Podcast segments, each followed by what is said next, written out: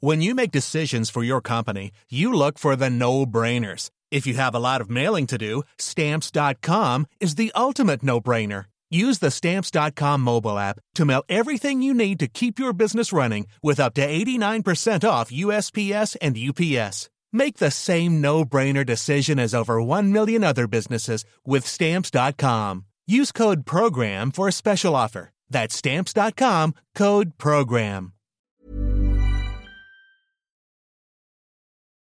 Ein Mann wird in einem verschlossenen Haus ermordet. Seine Ehefrau muss von der Polizei aus dem Schrank befreit werden. Es gibt keine Hinweise auf den Täter. Die Ermittler stehen vor einem Rätsel, dem allein mit Spürsinn und Kombinationsgabe niemand auf den Grund kommen kann. Dieser Fall hat alles. Sex, Mord und ein unglaubliches Geheimnis.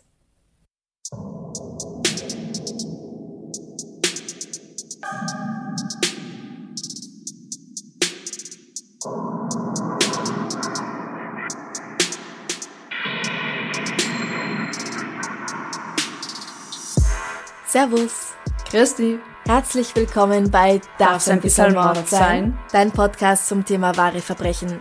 Mein Name ist Franziska Singer. Und ich bin Amre Baumgartel. Wir beginnen in Chicago im Jahr 1901. Hier lebt die Familie Korschel. Sie ist aus dem Deutschen Kaiserreich in die USA ausgewandert. Tochter Magdalena kommt 1878 zur Welt, Walburga dann 1880. Ob sie 1880 noch in Deutschland sind oder kurz nach Walburgas Geburt in die USA emigrieren, ist nicht bekannt. Die Korschels leben in einem ruhigen Viertel von Chicago, ihr Leben verläuft still und friedlich, bis der Vater, ein Rohrleger, eines Tages aus dem Haus geht und nicht wieder zurückkommt. Die Mutter ist nun, neben ihrem Schmerz einfach so verlassen worden zu sein, wenn er nicht vielleicht sogar tot irgendwo liegt, allein für das Einkommen der Familie verantwortlich. Und keine Ahnung, wie gut sie als Einwanderin Englisch kann oder ob die Deutschen da eher unter sich bleiben. Jedenfalls sind ihre Chancen auf dem Arbeitsmarkt, einen Job zu finden, der drei Personen ernähren kann und nebenbei noch Zeit zu finden, sich um ihre jungen Töchter zu kümmern, gering. Zwei Jahre lang geht das so halbwegs, aber als Walburga zehn und Magdalena zwölf Jahre alt ist, müssen sie bereits daran denken, selbst für ihr Brot zu arbeiten. Wow, das ist heutzutage wirklich, es ist egal wie unvorstellbar. Wann war das genau? Das ist 1890. Die beiden Mädchen finden einen Platz in einer Fabrik, in der Babyhäubchen hergestellt werden. Mit 14 lernt Walburga einen jungen Mann namens Fred Österreich kennen oder auf Englisch halt Ostrike, Ostrike. dessen Vater ein Schuhgeschäft in der Nähe der Babyhäubchenfabrik besitzt. Freds Familie muss auch aus Europa eingewandert sein, bei dem Namen Österreich, Ostrike. Wie lange die schon dort sind, konnte ich leider nicht herausfinden. Fred ist drei Jahre älter als Walburga und nachdem er ihr drei Jahre lang den Hof gemacht hat, heiraten die beiden und ziehen miteinander nach Milwaukee. Das liegt 150 Kilometer nördlich von Chicago, ebenfalls am Lake Michigan. Dort macht Fred ein Schuhgeschäft auf. Nach ein paar Jahren ziehen sie in eine kleinere Stadt und dann wieder zurück nach Milwaukee. Außer seinem Schuhladen betreiben Fred und Walburga außerdem noch eine kleine Fabrik für Mützen, dazu kommt aufgrund des Erfolgs noch eine für Schürzen und schließlich machen sie einfach eine Wäschefabrik auf, die Ostrike Manufacturing Company. 1900 bringt Walburga ihren Sohn Raymond zur Welt. Das Kind stirbt tragischerweise im Alter von zehn Jahren. Also 1910. Hm. In unserer Geschichte gibt's auch noch eine dritte wichtige Person, Otto Sannhuber. Seine Familie ist arm und so muss Otto, als er 16 ist, die Schule verlassen und sich nach Arbeit umsehen. Immerhin nicht schon mit 10 wie Walburga. Es ist ein bisschen schwierig festzustellen, woher er wirklich kommt und wie alt er wirklich ist. Ich will jetzt nicht vorgreifen, aber an einem späteren Zeitpunkt in unserer Geschichte wird festgestellt werden, dass er als Otto Weyer geboren und von den Sannhubers adoptiert wurde. In der Volkszählung von 1905 wird er als in Wisconsin geborener leiblicher Sohn von George W. Sanhuber und Josephine Blomer Sanhuber angeführt. Da ist er 17 Jahre alt, also müsste er 1888 geboren worden sein. In der Volkszählung von 1910 wird allerdings anscheinend angeführt, dass er in Deutschland auf die Welt gekommen ist. Und als es darum geht, dass er im Ersten Weltkrieg kämpfen soll, steht da, dass er aus New York City stammt, nicht aus Wisconsin. Aha, also er ist jetzt auf jeden Fall da. Er ist da. Und das Ja. Ding ist, meistens wird er als ungefähr halb so alt wie Walburga beschrieben. Ja, gute alte Zeit mit ihren ungenauen Angaben, die mich komplett verwirrt zurücklassen. Aber bleiben wir mal bei dem großen Altersunterschied, auf den sich die meisten Zeitungen und Internetartikel sowieso geeinigt haben. Sagen wir, er ist 17 Jahre alt. Okay. Otto wird als schmächtig, scheu und in sich selbst zurückgezogen, aber anständig und mit ausgezeichneten Manieren beschrieben. Er findet bei der Nähmaschinenfirma Singer eine Anstellung. Nach seiner Ausbildung dort geht er zu Kundschaft nach Hause, um dort kaputte Nähmaschinen zu reparieren. Beziehungsweise auch in Firmen wie in der der Ostreichs. Walburga wird als attraktiv und charismatisch beschrieben. 1913, da ist sie 33 und Otto, wir bleiben dabei, 17 Jahre alt, lernen die beiden sich kennen. Walburga findet den jungen Kerl lieb und aufmerksam, er kommt immer mal wieder zu ihr nach Hause, um ihre eigene Nähmaschine zu reparieren. Fred ist untertags ja sowieso nicht daheim. Wenn man der LA Times Glauben schenken darf, und das darf man in einigen Punkten nicht, aber hier vielleicht schon, öffnet sie ihm bei seinem ersten Besuch bei ihr zu Hause nur mit einem seidenen Bademantel, Strümpfen und Schuhen bekleidet und jene Menge Parfum. Sonst nichts. Da sie einen weit stärkeren Sexualdrang als Fred hat und gemunkelt wird, dass sie sich immer wieder mal einen Liebhaber gönnt, kann ich mir schon vorstellen, dass das vielleicht stimmt. Ja. Warum nicht, wenn man daheim ist und Zeit hat? Und er eh schon vor der Tür steht? Er ist minderjährig, Amrei. Er ist da minderjährig, da gebe ich dir recht. Okay. Okay. Ja, dann, dann weiß ich warum nicht. Okay. Für mich war es irgendwie in meinem Kopf so, okay, er arbeitet, also ist er volljährig, aber das stimmt ja nicht. Ja, nein. Mm -mm. Okay. Und wie es halt so ist, beginnen die Nachbarn bald zu reden. Otto und Walburga, die alle Dolly nennen, gehen miteinander spazieren und sind einander auffällig vertraut. Ja, aber was sagt der Fred dazu? Zuerst schenkt er diesem Klatsch keine Aufmerksamkeit, aber schließlich fällt es ihm auch selbst auf und lässt die beiden durch einen Privatdetektiv beobachten. Und hat Dolly da irgendeine gute Ausrede parat, irgendein Grund? Weil, also ich glaube mal, dass Fremdgehen 1913 bestimmt nicht so gestattet ist. Also zumindest einer Frau natürlich nicht. Absolut richtig. Ein Mann, dem lässt man das vielleicht noch durchgehen, weil Männer haben ja den starken Sexualdrang zu haben und Frauen ja bitte gar nicht, Genau. schon gar nicht im Heartland. Also es ist besonders konservativ dort und im 1913, ja. Deswegen behauptet Walburga, die wir ab jetzt Dolly nennen, dass Otto ihr Halbbruder ist. Sie hätten sich ewig nicht gesehen und da sei es doch absolut nicht verwerflich, wenn sie jetzt Zeit miteinander verbringen wollen. Fred, der als grantiger Trinker beschrieben wird, verbietet ihr schließlich den Kontakt. Und da verschwindet Otto Sannhuber ganz plötzlich von der Bildfläche. Er geht nicht mehr zur Arbeit, seine Familie hat keine Ahnung, wo er steckt, er ist einfach weg von heute auf morgen, ohne eine Spur zu hinterlassen. Aber der Klatsch geht weiter, vor allem unter den Angestellten der Wäschefabrik. Da will niemand so recht glauben, dass Otto sich von seiner heiß geliebten, heiß umschwärmten Dolly hätte trennen können. Es wird behauptet, dass sie immer noch in einer geheimen Liebesbeziehung stehen. Amra, ich habe jetzt eine Frage an dich. Wenn dein Ja. Kollege verschwindet und keiner weiß, was aus ihm geworden ist, denkst du dann auch, na ja, der wird schon irgendwo sein und sich verstecken, weil er hat diese Affäre und er will nicht, dass ihr Ehemann da nicht mehr reinquatschen kann? Oder würdest du dir Sorgen machen, dass ihm etwas Schlimmes zugestoßen ist, dass er zum Beispiel ermordet wurde oder dass er, ich weiß auch nicht, in den See gefallen und ertrunken ist? Ja, definitiv zweiteres, oder? ja, Also man nimmt es doch nicht einfach so hin zu sagen, ach ja, der ist verschwunden. Niemand weiß, wo er oder sie steckt. Hm. Ach, egal. Der war ja immer so ein Einzelgänger, wird schon passen. Nein, natürlich macht man sich Sorgen, oder?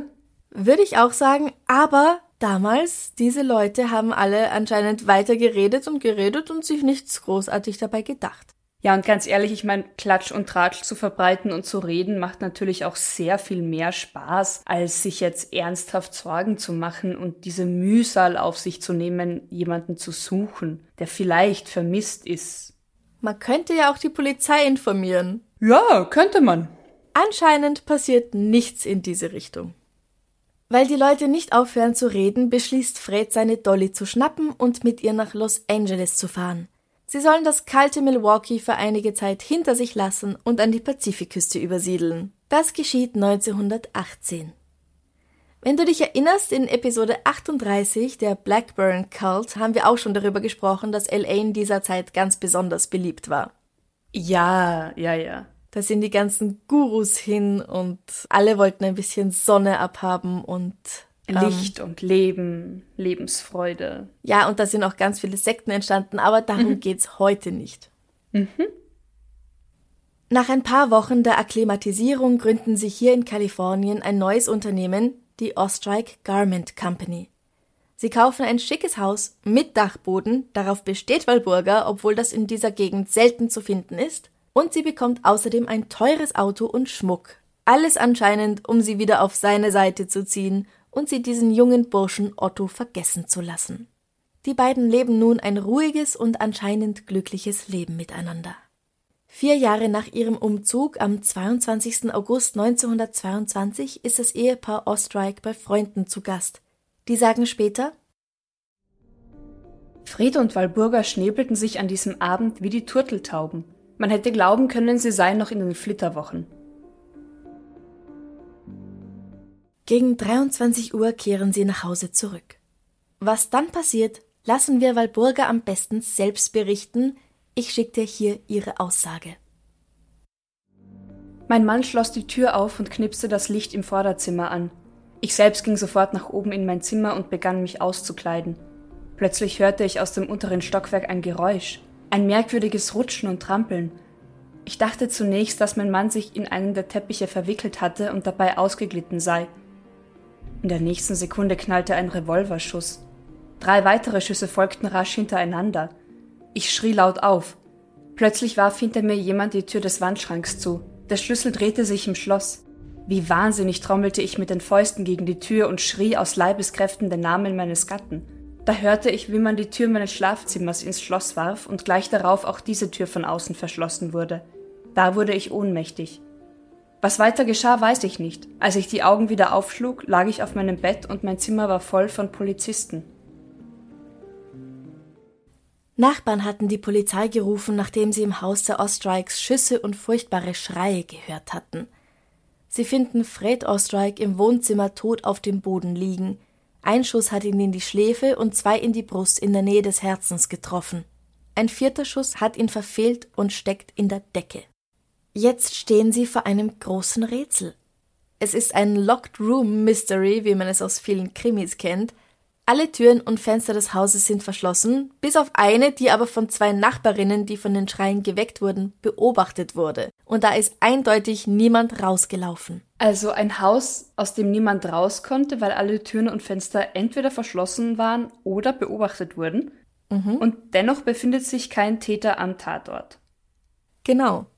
Hm. Nur Dolly im Schrank, und der Tote in seinem Blut auf dem Boden im Wohnzimmer, direkt vor der Tür, so dass die Polizisten Mühe haben, die Tür überhaupt aufzukriegen. Die Polizisten befreien also Dolly aus ihrem Schrank und überbringen ihr die schlechte Nachricht, nachdem sie aus ihrer Ohnmacht wieder zu sich gekommen ist. Ein Dieb kann es nicht gewesen sein, weil Fred eine große Summe in Bar in der Brusttasche bei sich trug. Allerdings ist seine goldene, brillantenbesetzte Uhr weg. Auch sonst fehlt nichts aus dem Haus. Die Ermittler beginnen nun, sich für die Vergangenheit der Ostrikes zu interessieren und stoßen da auf Dollys Affäre mit Otto Sannhuber, der Jahre zuvor so plötzlich verschwunden war. Ist Fred vielleicht von dem ehemaligen Geliebten seiner Frau aus Eifersucht getötet worden? Sie verwerfen diese Theorie schließlich wieder, weil sie davon ausgehen, dass der junge Mann längst tot sein muss, wenn in so langer Zeit niemand mehr etwas von ihm gehört hat. Die Waffe, mit der Fred erschossen wurde, macht sie jedoch stutzig. Es ist ein 2,5 mm Geschoss. Um einen Beamten zu zitieren, da lege ich meine Hand dafür ins Feuer, dass diese Schüsse nicht von Einbrechern abgefeuert worden sind. Mir ist noch kein Gauner begegnet, der eine Waffe von so geringem Kaliber führte. Es sieht mir ganz danach aus, als ob der Revolver einer Frau gehört hätte. War es also die Ehefrau selbst, die ihres Gatten überdrüssig war?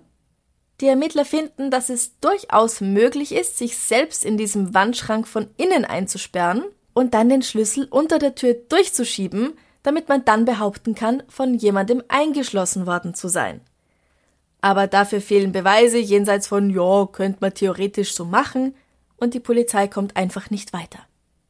Dolly verkauft das Haus Anfang 1923 und zieht in ein neues, wo sie sehr zurückgezogen lebt.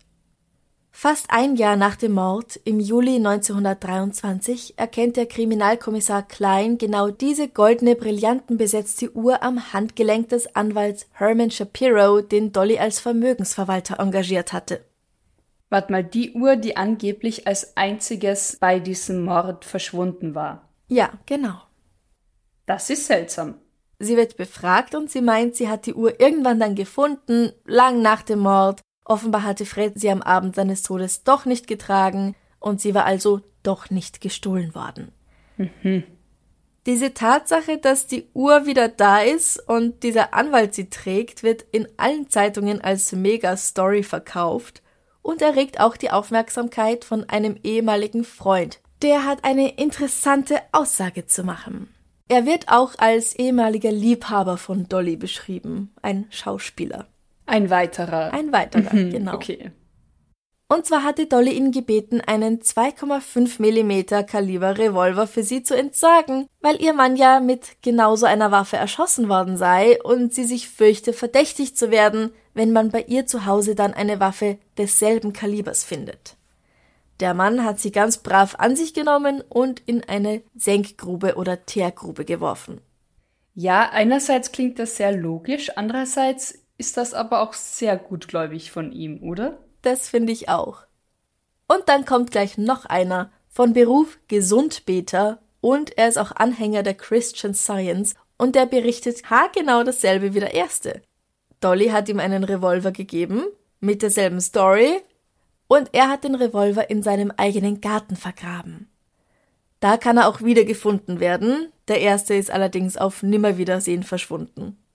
Jetzt wart mal, da kommen unabhängig voneinander zwei Männer, die beide sagen, sie hätten den einen Revolver, den Dolly besessen habe, für sie versteckt, vergraben, verschwinden lassen. Da sehe ich gerade keine Logik, aber egal wie, macht das Dolly schon irgendwie sehr verdächtig. Wenig später wird sie auch schon verhaftet. Ah ja. Sie meint, sie sei beim Aufräumen zufällig auf diese zwei Revolver gestoßen und sie wollte keine Unannehmlichkeiten mit der Polizei haben, daher hatte sie ihre Bekannten darum gebeten, sie für sie zu entsorgen. Sie sagt Ich habe die Wahrheit ausgesagt, die reine Wahrheit und nichts als die Wahrheit. Wenn Sie mir nicht glauben wollen, kann ich es auch nicht ändern. Ich weiß, was unsere früheren Bekannten über mich klatschen. Sie behaupten, ich hätte mich öfter mit meinem Mann gezankt, ich liefe fremden Männern nach, ich hätte auch einmal ein Verhältnis mit einem Nähmaschinenmenschen aus Milwaukee gehabt, aber das ist alles nicht wahr. Mein Gatte war der einzige Mann auf der Welt, den ich geliebt habe. Ich habe ihn von Kindesbeinen an gekannt. Wir haben unser ganzes Leben zusammengearbeitet. Ich bin ihm eine gute Frau gewesen. Halten Sie es wirklich für denkbar, dass ich den einzigen Mann ermorden würde, den ich geliebt habe, den Menschen, mit dem ich Arbeit und Freude immer geteilt habe?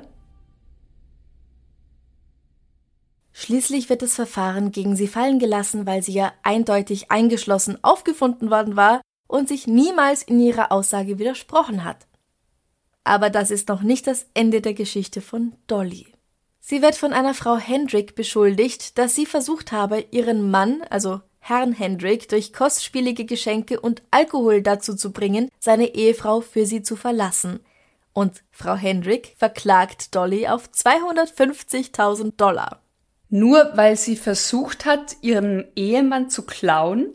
Anscheinend, wird ja. sie verklagt? Aha. Okay, wow. Mhm, mhm. Dolly lässt das nicht auf sich sitzen und zeigt Frau Hendrick ihrerseits wegen Verleumdung an und fordert einfach gleich mal das Doppelte. Finde ich einen klugen Schachzug, muss ich sagen. Mhm. Dann meldet sich der Anwalt Herman Shapiro bei der Polizei. Das ist der, der die Uhr hat vom toten Fred. Er sagt, dass er und Walburga einander im Winter 1922-23 häufig gegenseitig besucht hätten und er sie im Februar auf eine Reise nach Milwaukee begleitet habe. Er wohnt sogar bei ihr in seinem eigenen Schlafzimmer. aber naja, da muss schon mehr laufen zwischen den beiden. Vor der Abreise soll er die Schränke der Küche mit Konserven, Dauerwurst, Keksen und anderen Nahrungsmitteln, die lang haltbar sind, füllen. Darum bittet ihn Dolly, weil sie einen merkwürdigen Halbbruder habe, der als Landstreicher durch die Welt zieht, und es könne ja sein, dass er in der Zwischenzeit auftaucht, und dann muss er etwas zu essen haben. Als sie nach drei Wochen zurück in Los Angeles sind, sind die Vorräte weg, und sie sagt, ja, habe ich alles weggeworfen, bevor wir aufgebrochen sind. Hä? Ja, Wie? genau. Als sie im Juli 1923 dann einige Zeit im Untersuchungsgefängnis sitzt, lässt sie Herman rufen, da sie sich mit einer ungewöhnlichen Bitte an ihn wenden muss. Sie flüstert ihm zu, dass ihr Halbbruder sich im Haus versteckt hält und er muss ihm helfen. Öffnen Sie den Wandschrank, in dem meine Kleider untergebracht sind. Wenn Sie dann mit den Fingern an die Wand trommeln, wird mein Halbbruder zum Vorschein kommen. Sie brauchen sich nicht zu ängstigen, er ist ein völlig harmloser Mensch. Wenn er Ihnen auch unbekannt ist, so sind Sie ihm doch genau bekannt. Er hat Sie schon hundertmal gesehen. Herman macht das und ein dünner Mann kommt zum Vorschein, der sich sofort freundlich vorstellt. Er lässt sich aus Okay. ich habe gerade mit sehr viel gerechnet, aber nicht damit, dass da jetzt tatsächlich ein Mensch in Fleisch und Blut auftaucht und sagt, Hi, schön dich endlich mal kennenzulernen. Ja, aber das hat sie doch gesagt, dass das passieren würde. Ja, klar. Okay. Wir glauben ja auch immer all unseren Figuren in all unseren Geschichten und Fällen. Natürlich. Er lässt sich aus einer Luke über dem Brett, auf dem Dolly ihre Hüte aufbewahrt, auf den Boden runter. Er erzählt, dass er sich dort oben auf dem Dachboden wohnlich eingerichtet hat, als Dolly und Herman in Milwaukee waren. Dort oben hat er zwar nicht viel Platz, aber alles, was er so braucht. Unter anderem ein Schreibpult, eine Leselampe, ein Radio mit Kopfhörern, jede Menge Konservendosen, eine Matratze, viele Bücher und mehrere Eimer mit Wasser und welche, die als Toilette dienen, aber auch einen Rasierer und weitere Toilettenartikel. Also Herman schaut da rauf und, und, und sieht das alles und glaubt seinen Augen nicht. Ja, das kann ich mir gut vorstellen. Mhm. Der Mann, der sich da als Bruder vorstellt, als Halbbruder, erzählt weiter, dass er bereits seit zehn Jahren heimlich mit Dolly unter einem Dach wohne, die als einzige davon weiß. Stopp. Er ist immer mit umgezogen? Ja, genau, in Milwaukee schon. Da sind Dolly und Fred okay. zweimal umgezogen. Und dann ist er eben auch nach Los Angeles gezogen, als die beiden ihren Lebensmittelpunkt dorthin verlegt haben. Und dann ist er in LA wieder mit ihr umgezogen. Aber warum? Er glaubt, dass Dolly tatsächlich seine Halbschwester sein könnte und sie ist für ihn immer die einzige Person gewesen, die sich tatsächlich für ihn interessiert hat. Daher hat er, als Fred Ostreich ausgezuckt und den beiden jeglichen Kontakt verboten hat, sich für ein Leben im Verborgenen entschieden, um ihr trotz allem nah zu sein. Oh, jetzt wart mal kurz. Ist dieser mysteriöse Halbbruder der verschwundene Otto Sannhuber? Der ist es. Ja, jetzt ist er wieder aufgetaucht. Wow! Otto verschwindet nach dieser Begegnung mit Herman Shapiro aus dem Haus. Als Dolly wieder freikommt, bittet er sie wiederholt schriftlich um größere Geldbeträge, die mit der Zeit immer weniger werden. Also er fordert nicht weniger, aber sie schickt ihm immer weniger. Sie beginnt so mit 50 Dollar, dann irgendwann legt sie einen 10-Dollar-Schein rein und dann irgendwann nur noch 5 und dann schickt sie ihm gar kein Geld mehr. Erst 1925 kehrt er zurück, fordert 25.000 Dollar und haut wieder ab. Ein Jahr später meldet er sich wieder, aber Dolly hat kein Geld mehr, es geht ihr finanziell schlecht, zumindest sagt sie das. Otto hat inzwischen geheiratet. Seine Frau soll nichts von dieser Affäre erfahren. Aber er will Dolly trotzdem wiedersehen. Hey, I'm Ryan Reynolds. Recently, I asked Mint Mobile's legal team if big wireless companies are allowed to raise prices due to inflation. They said yes. And then when I asked if raising prices technically violates those onerous two year contracts, they said, What the f are you talking about, you insane Hollywood ass? So to recap, we're cutting the price of Mint Unlimited from $30 a month to just $15 a month. Give it a try at mintmobile.com slash switch. $45 upfront for three months plus taxes and fees. Promo rate for new customers for limited time. Unlimited more than 40 gigabytes per month. Slows. Full terms at mintmobile.com. Planning for your next trip? Elevate your travel style with Quince. Quince has all the jet setting essentials you'll want for your next getaway, like European linen, premium luggage options, buttery soft Italian leather bags, and so much more. And it's all priced at 50 to 80% less than similar brands. Plus, Quince only works with factories that use safe and ethical manufacturing practices. Pack your bags with high-quality essentials you'll be wearing for vacations to come with Quince. Go to quince.com slash trip for free shipping and 365-day returns. Anscheinend ist es jetzt mit Herman Shapiro aus. Die beiden leben nicht mehr zusammen und sie hat ihn wohl mehrmals schon bedroht und auch zusammen mit dem Herrn Hendrick, den ich vorher schon erwähnt habe, tätlich angegriffen. Aha, also besteht zumindest eine tatsächlich faktische Bekanntschaft mit diesem Herrn Hendrick. Ja, ja, genau. Und Aha. sie haben auch tatsächlich was miteinander. Ah, okay, das war nicht aus der Luft gegriffen, um sich irgendwie Vorteil zu verschaffen oder so von der Frau Hendrick. Nein, nein, das stimmt schon. Okay. Und daher entschließt Herman Shapiro sich dann wohl bei der Polizei diese Aussage zu machen. Ja, gut, aber ich meine, die Polizei freut sich jetzt sicher, dass da endlich ein bisschen mehr Licht in die Sache kommt, oder? Und wie?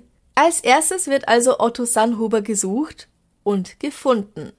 Er nennt sich jetzt Walter Klein oder Walter Klein. Er und seine Frau arbeiten beide als Dienstboten im selben Haus. Das ist eine Pension.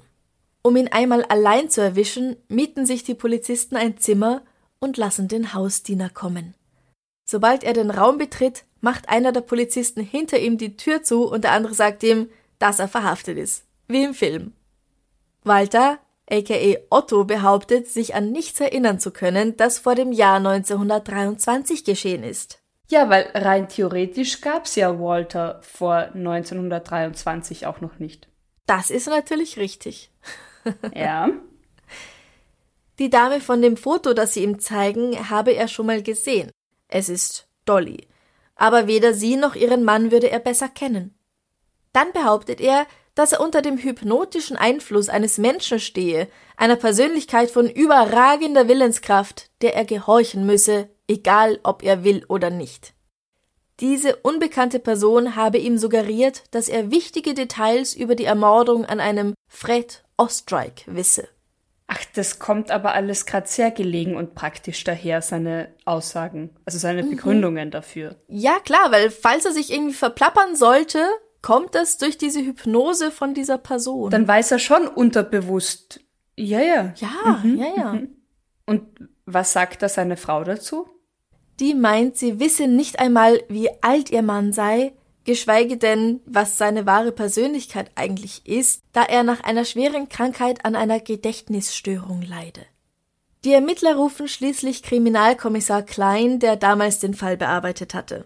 Und er schafft es, Otto eine Falle zu stellen, nämlich eine Frage, die er richtig beantwortet, obwohl er doch angeblich von nichts eine Ahnung hat.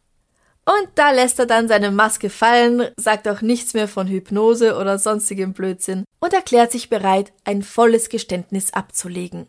Und sagt er da auch, warum er sich jahrelang auf dem Dachboden versteckt gehalten hat? Ja, also, als Fred ihm verboten hat, Dolly noch einmal zu sehen, konnte und wollte er sich nicht von ihr trennen. Und sie sich auch nicht von ihm. Daher sind sie auf die Idee gekommen, die Frau Anfang Mitte 30 und der junge Mann, der noch ein Teenager ist, dass er doch vielleicht in ihrem Haus ein Versteck finden könne. Wenn Fred außer Haus war, war er immer unten, entweder bei ihr und hat sich mit ihr vergnügt oder, weil sie musste ja auch tagsüber arbeiten gehen, halt allein. Wenn Fred tagsüber mal daheim war, also am Wochenende zum Beispiel, hat er den Tag schlafend verbracht und ist nachts aus seinem Versteck gekommen, um sich zu bewegen und über die Treppen und Korridore zu rennen. Weil denkt dran, er ist, er ist wirklich noch nicht alt. Ja, man will sich ja bewegen. Ja, und Denk nur an eine lange. Zugfahrt oder Autofahrt. Nach zwei, drei Stunden will man sich mal bewegen und strecken. Da möchte ich auch über Korridore rennen. Ja, immer. Ja, herumtoben. Je länger ihre so geartete Beziehung angedauert hat, desto mehr hat er für diese Frau geschwärmt, die seine einzige Bezugsperson geworden war. Naja, klar, weil das geht schon in eine ziemliche Abhängigkeit. Da er immer schon sehr introvertiert gewesen war, war es für ihn gar nicht so schwierig, meint er, ein Leben als Einsiedler auf einem engen Dachboden zu führen. Und wenn sie umgezogen sind, hat er seine Spuren beseitigt und im neuen Haus ein neues Fledermausnest gebaut. Wie hat er das angestellt, als die beiden quer durchs Land nach Kalifornien gezogen sind? Dolly hat ihn schon mal vorausgeschickt und als Fred nach einigen Tagen im neuen Haus dann endlich auf eine Geschäftsreise gefahren ist, konnte Otto sich sein neues Nest unter den Dachbalken bauen. Ah ja. Weil Dolly hat ja darum gebeten, es muss ein Haus mit einem Dachboden sein. Richtig, genau. Ja, ja. An jenem verhängnisvollen Abend im August 1922 sind Fred und Dolly also nach dem Abendessen mit Freunden nach Hause gekommen und haben gestritten. Fred war ordentlich besoffen und ziemlich wütend wegen irgendwas, das Dollys Hund getan hatte anscheinend. Der Streit wurde immer heftiger. Otto hat natürlich alles gehört und hat um seine Geliebte Angst bekommen. Er ist aus seinem Versteck ins untere Stockwerk geschlüpft. Mit einem Revolver in der Hand. Als Fred ihn sah, konnte er seinen Augen nicht trauen. Er hat ihn angebrüllt. Was suchst du hier, du Schweinehund? Worauf Otto erwidert hat, ja, genau das, was du auch tust. Die beiden haben zu raufen begonnen, ein Schuss hat sich im erbitterten Kampf gelöst. Schließlich bekam Otto seine Hand mit der Pistole wieder frei und schoss dreimal auf Fred. Otto und Dolly wussten, dass jetzt jede Minute zählt. Sie mussten sich ganz, ganz flugs eine gute Geschichte zurechtlegen. Deswegen schloss er Dolly ein, kletterte wieder in sein Versteck und beide warteten auf die Ankunft der Polizei. Wow. Ich habe bis jetzt Dollys Geschichte einfach geglaubt. Okay, das heißt, Otto nimmt alle Schuld auf sich und sagt, dass es einfach nur ein blöder Unfall war. Genau, so ist es ja. Hm. Freds Angehörige sehen das ein bisschen anders, auch weil Otto dem Anwalt Herman Shapiro gesagt hatte, dass Fred eigentlich nur durch ihn zu Millionär geworden sei, weil er den beiden immer bei ihren geschäftlichen Gesprächen zugehört und Fred durch Dolly dann seine Ideen habe sagen lassen. Ah, also ein Ghostwriter für neue Ideen sozusagen. ein Ghost Thinker. Mhm. Und er habe ein spätes Testament, das das vorige so verändert hätte, dass Dolly nach Freds Ableben nur ein Drittel seines Vermögens bekommen würde, in Freds Abwesenheit verbrannt, damit sie weiterhin alles bekommt. Wow. Ja, und das lässt die Sache dann doch etwas geplanter erscheinen, als die beiden zugeben. Was meinst du? Ja, da häufen sich halt die Zufälle ein bisschen zu sehr gerade. Ja. Zeitungen betiteln Otto als Attic Lover, als Liebhaber vom Dachboden, Ghost in the Garret, Gespenst aus der Dachkammer oder Batman, Fledermausmann. Deswegen wird auch immer wieder vom Fledermausnest gesprochen. Es wird beschlossen, dass gegen Otto und Dolly ein Verfahren wegen gemeinschaftlichen Mordes einzuleiten sei. Beide kommen in Untersuchungshaft. 1930 kommt es zum Prozess. Otto plädiert auf Unzurechnungsfähigkeit. Dieses Geschichtel hatte er mit seiner Frau schon angefangen. Mhm. Aber er wird, wenn schon nicht des Mordes, dann doch des Totschlags für schuldig befunden. Der ist zum Zeitpunkt des Prozesses allerdings bereits verjährt und so kommt er wieder frei. Ah, wie lang danach ist das denn? Also wie, wie ist da die Zeitspanne von der Verjährung und dem Prozess? Der Tod von Fred ist acht Jahre her, Totschlag verjährt nach sieben Jahren. Aha. Zu dieser Zeit zumindest. Mhm. Okay. Otto verlässt mit seiner Ehefrau zusammen die Stadt. Angeblich reist er nach Kanada, dann eventuell wieder retour. Man weiß es einfach nicht genau. Der Prozess gegen Walburga Dolly Ostrike endet ohne Ergebnis, weil die Geschworenen sich nicht einigen können und so kommt auch sie wieder frei. Sie heiratet Ray Bird Hendrick, das muss der Mann sein, dessen Ehefrau sie in den Zwanzigern verklagt hatte. Ja. Wow, okay. Ja, die, die beiden heiraten 1961 und Dolly stirbt nur 16 Tage später im stolzen Alter von 81 Jahren. Hm.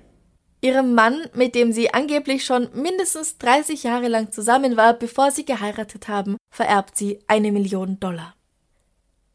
Ein so aufsehenerregender Fall wie dieser führt natürlich dazu, dass diese Story auch als Vorlage oder Idee für Filme verwendet wird. So zum Beispiel in der Komödie Hausfreunde sind auch Menschen von 1969 mit Shirley MacLaine als eine Dolly nachempfundene Figur. Außerdem gibt es einen Fernsehfilm von 1995 namens The Man in the Attic, deutsch Killer aus dem Schatten, was viel, viel gruseliger klingt, Ja. mit Neil Patrick Harris. Und 2018 erscheint dann noch The Lover in the Attic. Aber jetzt nichts, das hier bei uns wirklich bekannt wäre. Aber wie kann das sein, dass Fred nie irgendetwas bemerkt hat? Also, ich meine, irgendwelche Geräusche müssen doch vom Dachboden gekommen sein. Wenn das so war, dann hat Dolly ihn beruhigt, es sind nur Mäuse oder sonstiges Getier. Ich habe in einem alten Haus gelebt, da hat's ständig geknackt und wenn Siebenschläfer in den Wänden herumgelaufen sind, dann hat so geklungen, als ob gleich jemand durchbricht. Kennst du das? Oh Gott, ja. Ich kenne das. Ich habe mal bei meinen Großeltern übernachtet und da hat sich, glaube ich, auch so ein Siebenschläfer oder so gerade durch das Gebälk gefressen. Und es war, glaube ich, ein, zwei Meter über mir. Ich hatte echt das Gefühl, dass direkt neben meinem Ohr jemand gerade vor sich hin schnurpst, nachts um drei. Ja. Also das kann durchaus laut sein. Es ist also durchaus vorstellbar. Das heißt, es muss aber halt immer im Haus auch genug Vorrat für drei Menschen gewesen sein, nicht nur für zwei, oder? Da hat Dolly ihm gesagt, oh, du hast das alles gegessen, als du besoffen warst. Erinnerst du dich nicht dran? Und er war anscheinend zufrieden damit. Und das nennt man Gaslighting. Einmal hat Fred im Garten gearbeitet und genau in dem Moment hinaufgeschaut, als Otto durch ein Fenster im Dachboden rausgeschaut hat. Daraufhin hat er wohl gesagt, Dolly, ich sag doch, ich bin nicht verrückt, ich schwör, ich habe gerade einen Mann da oben gesehen. Und er will raufgehen. Aber sie beharrt darauf, dass nicht er, sondern sie nach oben geht, um nachzusehen. Und dann sagt sie natürlich, dass da niemand ist. Er soll vielleicht mal zum Arzt gehen, wenn er jetzt schon Dinge sieht, die nicht da sind. Der Arzt meint, das passiert, wenn man zu viel Stress hat und verschreibt ihm ein Beruhigungsmittel. Boah, krass. Es ist schon heftig irgendwie, wie, wie sehr sie ihn da manipuliert. Das ist halt tatsächlich die reinste Form von Gaslighting heutzutage. Also heutzutage nennt man das ja so. Ja, voll. Menschen einzureden, dass sie verrückt sind, weil die Dinge, die sie sehen, angeblich gar nicht existieren. Angeblich schreibt Otto übrigens auch Kurzgeschichten in seinem beengten Zuhause, in denen er von einem Leben in der Südsee träumt. Aber weil diese Information aus einem Artikel stammt, in dem, wie in so vielen, Hint und Von und sonst irgendwie nur sehr wenig zusammenpasst, ist das eventuell gar nicht wahr. Ich finde es aber sehr schön, mir das vorzustellen, dass der dünne Jüngling in seinem Versteck von Meer und Palmen träumt. Ja, schön oder schön traurig, schön tragisch. Er hat immer gemeint, er ist sehr glücklich da oben gewesen. Klar war er in seiner Welt wahrscheinlich glücklich. Natürlich hat er keine Ahnung von der Welt Richtig. und er kann sich nicht wirklich frei entscheiden. Gerade in Ja. dem Alter. Er war ja nie tatsächlich als Erwachsener, bis er dann rauskam und geflüchtet ist, war er ja als Erwachsener nie allein in der Welt unterwegs. Naja, bis auf die paar Tage, die er halt im Zug unterwegs war, nach Kalifornien, beziehungsweise wenn sie umgezogen sind, da musste er auch ein paar Tage irgendwo anders verbringen, aber im Grunde, ja, genau. Also seine Welt war der Dachboden. Ja, als er festgenommen war, war er, äh, ich glaube, 35. Naja, und davor hat er ja, also geheiratet, okay. Aber bis mindestens Anfang 30 war seine Welt der Dachboden. Ja, Also selbst wenn, also ich gehe Ja, irgendwie zehn Jahre. Also wenn er mit, mit 18 angefangen hat, dann war er mit 28 das erste Mal dann wieder draußen. So richtig, für längere Zeit und ohne die Aussicht, wieder auf den Dachboden zurückzukriechen. Ja, richtig. Es ist, es ist wirklich unvorstellbar. Glaubst du, das war geplant? Was genau? Dass es so lange läuft auf dem Dachboden? Nein, der Mord an, an Ach so. Ähm, ich glaube, es war geplant, ja. Also, dass sie zumindest schon mal darüber gesprochen hatten, wie sie ihn vielleicht aus dem Weg schaffen könnten, einfach rein theoretisch, so eine Gedankenspielerei, Ja. weil das mit dem Wandschrank zu und Schlafzimmertür zusperren und all das, das ist halt schon, weiß nicht, ob einem das in der Panik dann wirklich so plötzlich einfällt. Also ich kann mir tatsächlich vorstellen, dass das mit dem Einsperren eins von vielen Gedankenspielereien war.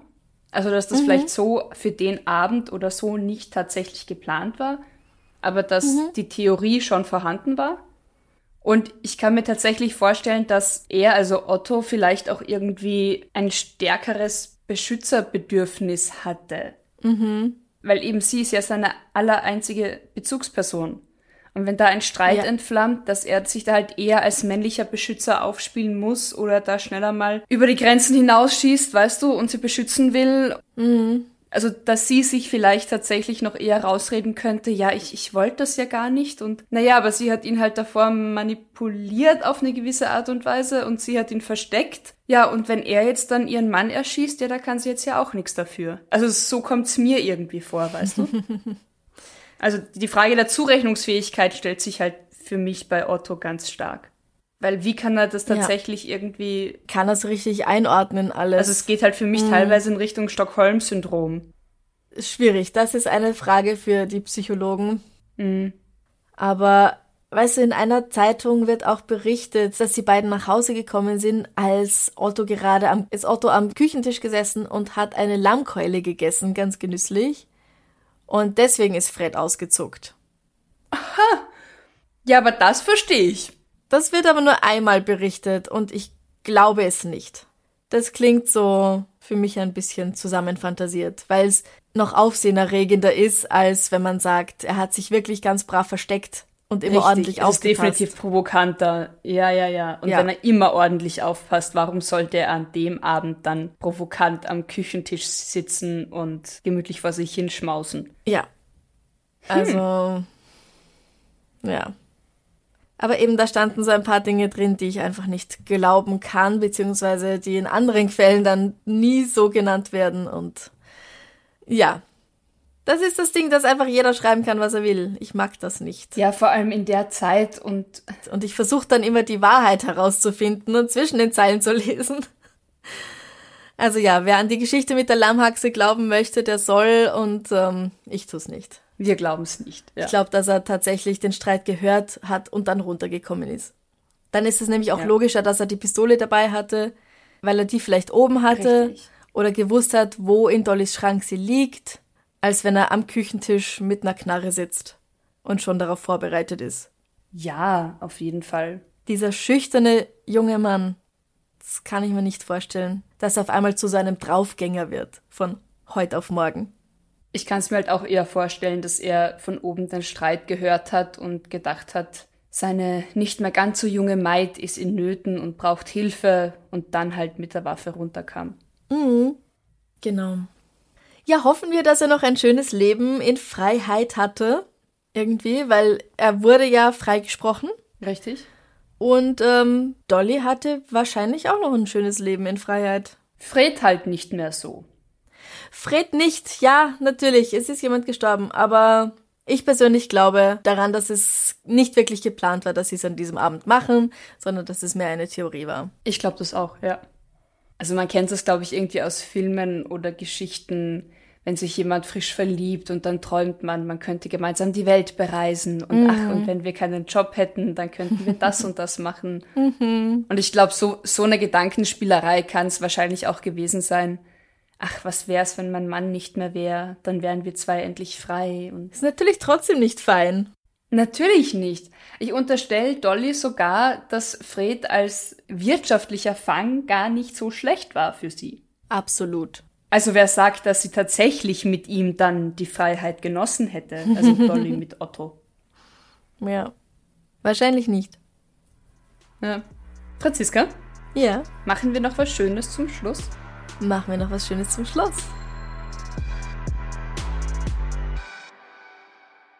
Was ist viel schwieriger, als es eigentlich klingt? Ist das ein Rätsel? Ich habe die Frage irgendwann mal in, in, einem Artikel gelesen und dachte mir so, genau, was ist das für eine Frage? Dachte mir, oh, das ist eine gute Frage. Die muss ich mir merken. Also, was ist eigentlich viel schwieriger, als es klingt? Ich versuche ja irisch-gälisch zu lernen auf Duolingo und das ist ziemlich schwierig. um, ähm, oder bleiben wir dabei, Englisch ist schwieriger, als es klingt. Weil die Aussprache, es gibt zwar Regeln, aber es gibt so viele Wörter, die gegen all diese Regeln komplett verstoßen. Mm. Mhm. Also, das zum Beispiel. Aber du willst garantiert auf irgendwas anderes raus. Lass mich mal deine Nein, ich will über, auf überhaupt nichts raus. Ich will auf überhaupt nichts raus. Ich fand nur die Frage so spannend philosophisch. Mhm. Ähm, aber Sprachen lernen, glaube ich, ja, trifft da eh auch ganz gut zu als Antwort, ja. Ja, so die ersten paar Sätze sind immer ganz einfach und dann, wenn du mal zur Grammatik kommst oder versuchst dahinter zu blicken, was eigentlich, wie das eigentlich alles funktioniert, dann wird's sehr, sehr schwierig. Mhm. Also, Ja. was ist deine Antwort, Amrei? Ich hätte nicht ganz so spontan, weil mich beschäftigt die Frage schon ein bisschen länger, aber ich hätte tatsächlich entspannen gesagt. Oh, Es klingt so easy. Entspann dich doch. Ich entspann mich ja. mal. Ja. Aber es ist definitiv nicht so einfach. Ja. Genau, Stress reduzieren. Jeden Tag Yoga machen. Ja, sowas. Äh, Klingt einfach, aber hm. wenn man es dann in die Tat umsetzen soll, mm -mm. Locker lassen. Locker lassen klingt, finde ich, einfach super easy. Lass locker und Punkt. weißt du was auch noch? Schlaf gut. Oh ja. ja. Zwei Worte und so, ah. Ja. Also ich meine, Mhm. ich schlafe eh gut, aber es gibt genug Leute, Träum die was Schönes, gut schlaf schlafen. gut. Ja. Träum was Schönes, ja, genau. Ja. Ich habe den ganzen Tag geweint. Wie soll ich jetzt was Schönes träumen? Ja, okay. Ungefähr. Macht euch keine Sorgen. Okay, und jetzt wird's gerade super düster. Ähm, ähm, ähm, was noch? ins Eis beißen. Das ist aber einfach. Nein, dann tun meine Zähne weh. Ja, aber es ist einfach. Hast du Es ist schwieriger, Probleme? als es klingt, finde ich. Ich kann nicht einfach in ein Eis beißen. Aber ist doch keine schwierige Aufgabe. Es tut halt dann nur weh. Ja, gut, ja, okay. ja. ja. Aber es ist für mich schwieriger, als es eigentlich klingt. Und das war die Frage. Was ist schwieriger, als es eigentlich klingt? Okay, wenn das für dich schwierig für mich ist, ist dann es schwierig. ist es für ja, dich für mich schwierig. ist es schwierig. Ja. Okay. Okay, wir stellen die Frage wie immer am Freitag auf Instagram und auf Facebook und ich bin wahnsinnig gespannt auf all eure entweder voll philosophischen oder super selbstverständlich und naheliegenden Antworten und alles dazwischen. Wer uns unterstützen mag, kann das machen unter ko-fi.com slash darf's ein bisschen Mord sein und uns dort virtuell auf ein Enzian-Schnapsal einladen. oder ein Eis. Oder ihr könnt auch Komplize und Komplizin werden unter steadyhq.com slash darf's ein bisschen Mord sein. Da bekommt ihr dann noch Bonus-Episoden, Interviews, Bonus-Extrablätter und so weiter. Alle Links findet ihr natürlich auf unserer Homepage www.darfseinbissalmordsein.com. Nicht zu vergessen, dass wir nach wie vor auch Merch haben, den man sich gönnen kann oder einfach anderen schenken kann. Mit T-Shirts und Tassen und Schürzen und Beuteln und genau, auch das findet man auf Instagram und auf unserer Homepage. Ja, dann vielen lieben Dank fürs Zuhören. Lasst es euch gut gehen. Bis zum nächsten Mal. Bussi. Bussi. Baba.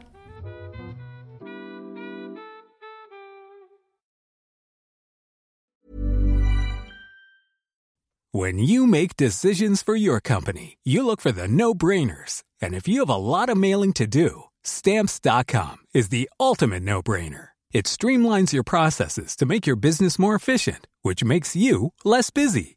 Mail checks, invoices, legal documents, and everything you need to keep your business running with stamps.com. Seamlessly connect with every major marketplace and shopping cart. Schedule package pickups and see your cheapest and fastest shipping options from different carriers with rates up to 89% off USPS and UPS rates. And with the stamps.com mobile app, you can take care of mailing and shipping wherever you are. Make the same no-brainer decision as over 1 million other businesses with stamps.com. Sign up with code program for a 4-week trial plus free postage and a free digital scale. No long-term commitments or contracts. That's stamps.com. Code program. Liebe findet den unterschiedlichsten Ausdruck quer durch die Geschichte. Doch ist es wirklich immer Liebe? Lasst uns über Sex sprechen. Von skandalösen Stories aus der Antike über die Geschichte von Fetischen bis hin zu den unanständigen Geheimnissen berühmter Personen. Bei Liebesgeschichte gehen wir der Entwicklung der menschlichen Sexualität auf den Grund. Unterhaltsam, lehrreich und im besten Sinne des Wortes tabulos stellt Franziska Singer, das bin ich, jede Woche die Frage, wer, wann, mit wem und wie. Wer Liebesgeschichte überall, wo es Podcasts gibt.